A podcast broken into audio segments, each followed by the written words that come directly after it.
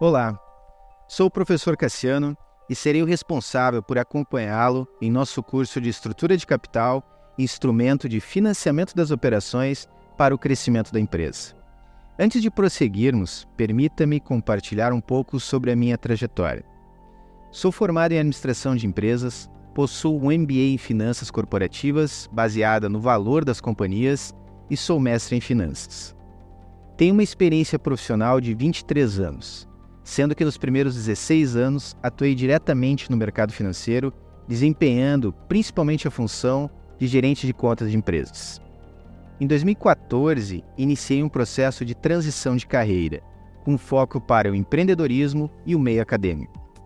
Atualmente, sou sócio em três empresas, atuando nos segmentos de importação, comércio online e consultoria em gestão financeira. Quanto à carreira acadêmica, sou professor de finanças na Unicinos desde 2020.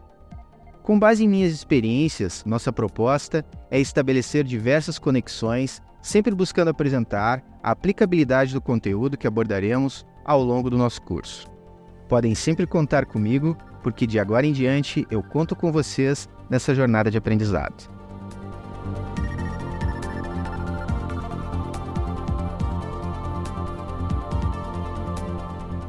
A busca pelo crescimento dos negócios é uma prioridade para a maioria das empresas, que se esforçam diariamente nesse sentido. No entanto, alcançar esse objetivo requer uma análise cuidadosa de uma série de fatores, como, por exemplo, a escolha da fonte de recursos para financiar esse crescimento.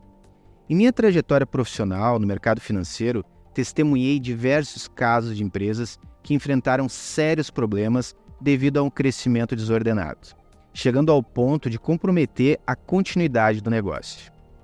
No nosso curso, abordaremos exatamente como evitar tais problemas, onde organizamos nossos conteúdos da seguinte forma.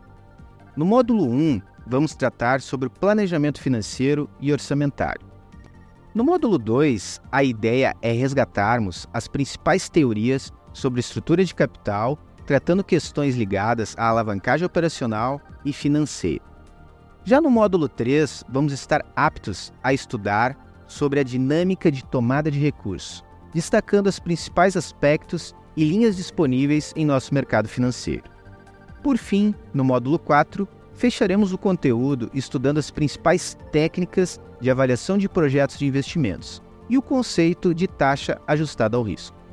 Como podem ver, temos muita coisa legal para debatermos. Então, chegou a hora. Encontro vocês na nossa primeira videoaula.